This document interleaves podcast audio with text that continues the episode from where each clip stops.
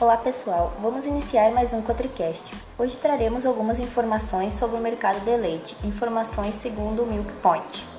O relatório de uma das principais plataformas de leilões lácteos no mercado internacional, GDT Comércio Global de Lácteos, obteve novas altas em seus valores médios, demonstrando que a disponibilidade de leite do mercado internacional sofreu mais um recuo. Devido à entre-safra, é comum nesta época do ano ocorrer uma redução no volume negociado, porém os valores observados neste evento são os menores dos últimos três anos. Em relação aos preços médios do leite em pó integral, podemos observar a forte tendência de alta nos últimos meses, atingindo altas históricas que não eram observadas desde 2014. Diversos fatores contribuíram para este cenário de altas consecutivas, dentre eles o cenário de oferta e demanda ao redor do mundo.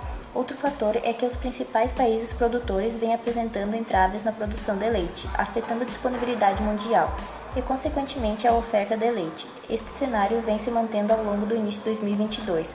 A Nova Zelândia, principal exportadora de lácteos no mundo, segue apresentando uma menor produção, com entraves devido a problemas climáticos.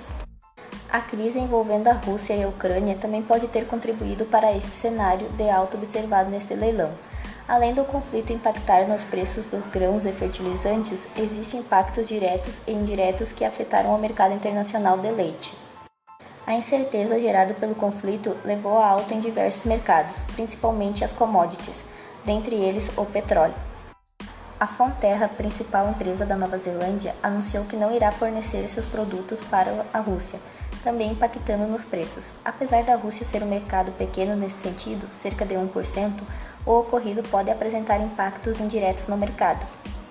As sanções econômicas praticadas pelas principais potências do mundo podem impactar no volume de derivados lácteos negociados pela Rússia, um país representativo e historicamente importador. Por outro lado, existe a China, que vem neste começo de ano fortalecendo seu volume importado. Esse cenário de menor oferta e demanda aquecida refletiu nos resultados observados no evento do GDT. Em relação aos contratos futuros de leite em pó integral no GDT e na Bolsa de Futuros da Nova Zelândia, os preços seguem firmes para os próximos quatro meses e, segundo as previsões, tendem a se manter acima de 4.700 dólares. Para entendermos o impacto das negociações do evento GDT no mercado nacional, no contexto de dólar e valor do leite em pó integral internacional, o preço equivalente de um leite importado colocado no Brasil, que seria de 3,01 reais o litro, esse valor está bem acima se comparado com o leite pago ao produtor no mês de fevereiro, aproximadamente R$ 2,14 o litro. Os preços internacionais praticados no GDT são parâmetros e indicadores para os demais preços internacionais.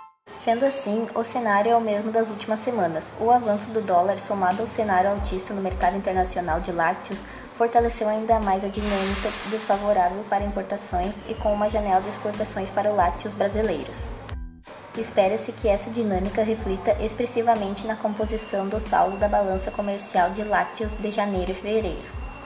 Então encerramos mais um Cotricast e logo estaremos trazendo mais informações.